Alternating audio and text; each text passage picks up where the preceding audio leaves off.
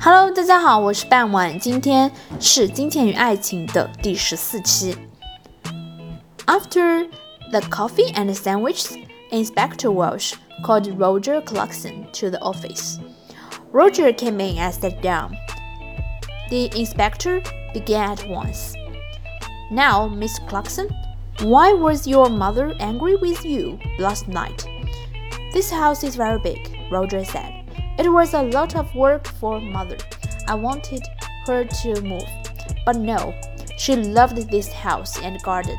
She did not want to move. Tell me about your job, Mr. Clarkson. Your mother is dead, and now you are rich. Do you need money? Roger's face was suddenly afraid. Why are you saying? I did not kill my mother. I need money, that's true. A friend and I want to build 10 houses here in this garden. We can get a lot of money for them. So I wanted mother to sell this house, it's true.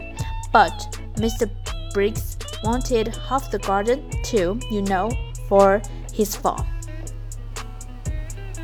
好了，今天内容就到这里结束了，我们下期再见。Thank you for listening. Bye bye.